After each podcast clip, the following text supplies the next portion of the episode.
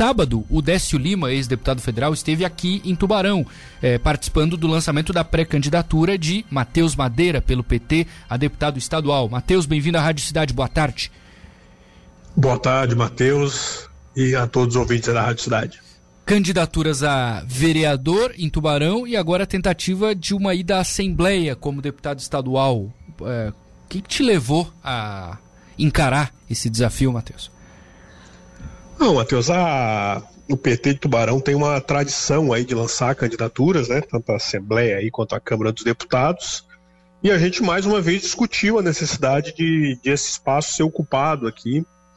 E considerando aí que eu vim de uma de duas eleições de um, certo destaque interno, né? Eu fui o candidato a vereador mais votado aí do PT na última eleição, a gente acabou não conseguindo eleger o mandato né, por falta dos votos na legenda, mas enfim, teve um resultado assim positivo e a gente refletiu muito sobre a necessidade de a gente renovar os quadros, né? Então nós viemos aí numa sequência de muitas eleições consecutivas com Olávio Matusa sendo candidato a essas posições de mais destaque e eles não, não se dispuseram né, a participar como candidatos dessa eleição. Então, houve um debate interno grande, legal. É, eu fui aí escolhido por esse grupo para representar essa candidatura. E eu tenho feito uma articulação aí para tentar, para buscar é, ocupar esse espaço da Murel aí, que eu entendo que existe uma eleição muito viável, muito possível aí, né? O PT elegeu na eleição passada um deputado estadual com 18 mil votos. Todos os outros partidos, os candidatos precisaram de mais de 30 mil votos, e o PT elegeu com 18. Então eu acho que tem uma perspectiva concreta aí de se essa candidatura ocupar o espaço da região, a gente conseguir disputar essa vaga na Assembleia Legislativa, que seria bom demais para o sul do estado aí que há muito uhum. tempo não elege um representante de esquerda, né? Além desse tipo de construção de articulação para ser um candidato da Amurel, a quantidade específica de votos, o que levar de debate para a Assembleia, qual, além naturalmente da representatividade, gostaria que você falasse sobre isso, porque a região tem carência de representantes em Florianópolis e a gente sabe que a, a participação, não é, a articulação para trazer recurso é, é muito próxima ao, ao, deputado estadual, mas que tipo de debate a Assembleia precisa ter e que você acha que pode levar? Não, eu, o, a Assembleia, o Sul aqui, a região da Murel, vai precisar muito de representação na Assembleia aí no próximo ciclo por algumas questões específicas, né? Principal, eu vejo essa questão da transição energética e econômica que a gente está precisando debater aqui com relação a a usina Jorge Lacerda, essa prorrogação que houve aqui da, da utilização do carvão, é, e, a, e a região vai precisar debater o seu, o seu, a sua vocação econômica para os próximos anos, né? Se vai investir na, na, tentativa da manutenção da exploração do carvão, que hoje é uma cadeia que emprega mais de 20 mil pessoas aqui na região, entre, a, entre o processo de retirada do carvão das usinas e da usina do complexo termoelétrico Jorge Lacerda propriamente dito aqui. Uhum. E existem algumas alternativas postas, né? Essas obras, grandes obras de infraestrutura do governo do estado que estão em fase de anúncio ou de desenvolvimento criam uma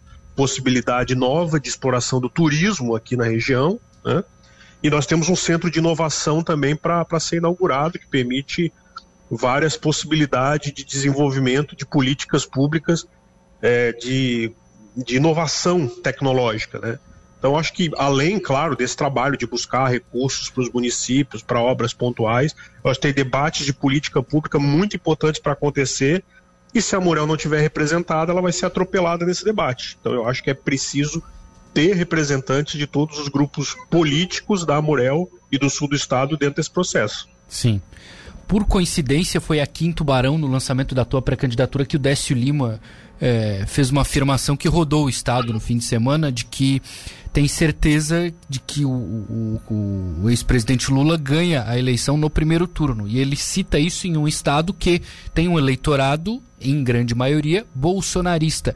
Como é que é, essa declaração do Décio chega até vocês, Matheus, e o quão prejudicial isso pode ser na quantidade de eleitores que, que tem é, distância, digamos assim, do PT? Para tua eleição, por exemplo, em outubro? Eu vejo que a candidatura do Lula ela está sendo construída num arco de, de apoios que vai muito além da esquerda tradicional, né? E é evidente que essa é a expectativa, né? Existe uma parte do público buscando que essa vitória venha no primeiro turno, é, por uma questão de minimizar o risco de esse governo atual é, continuar, né, se perpetuar aí no governo. A gente está sentindo os efeitos fortes da, dos problemas econômicos que o governo, que esse governo desastroso aí está gerando no, na gasolina, no, na inflação dos alimentos. E a expectativa é essa, tá sendo tá, vários palanques é, estaduais estão sendo montados com vistas a essa ampliação da base política do governo, né? O exemplo maior é que a gente está vendo lá em Minas Gerais, né, com a candidatura do Calil, que é do PSD. Então, eu vejo que a fala do Décio reflete o sentimento e o esforço que está sendo feito nacionalmente para viabilizar essa eleição. E eu acho que a, a, minha ideia, a ideia da minha candidatura é dialogar não apenas com, meramente com a esquerda, mas com as pessoas que entendem a necessidade de a gente virar a página desse governo que a gente tem hoje. E o caminho, ainda que algumas pessoas possa não ser a primeira a primeira vontade, a primeira opção das pessoas, mas o caminho está se desenhando que para virar a página desse governo, o caminho é a candidatura do Lula. Então eu acho que esse é o, esse é o processo político que está se apresentando. O PT pretende colocar alguém como pré-candidato a federal também na região, Matheus, para dobrar? Ou a, a, o teu trabalho vai ser com pedido de voto, digamos assim, de um candidato que não seja da Murel? O, a gente tem na Murel hoje duas candidaturas colocadas do PT o Constantino, que é ex-vice-prefeito de Gravatal, né? Tá. E a Cida, que é psicóloga de Laguna. Esse ano a gente tem uma, uma a legislação reduz bastante o número de candidaturas, o máximo, o número máximo de candidaturas que cada partido pode lançar, né? Cada partido vai poder lançar só 17 candidatos a deputado federal. Então a tendência é haver um enxugamento do número geral de candidaturas. Então em Tubarão nós não temos candidatura apresentada para deputado federal, com essas duas candidaturas a deputado federal aqui na Murel. Agora, nesse evento de sábado, acho que é importante a gente registrar que teve 10 candidatos a deputado federal presentes aqui. Então a gente tem, vai dialogar com essas duas candidaturas, que são especificamente aqui da Murel.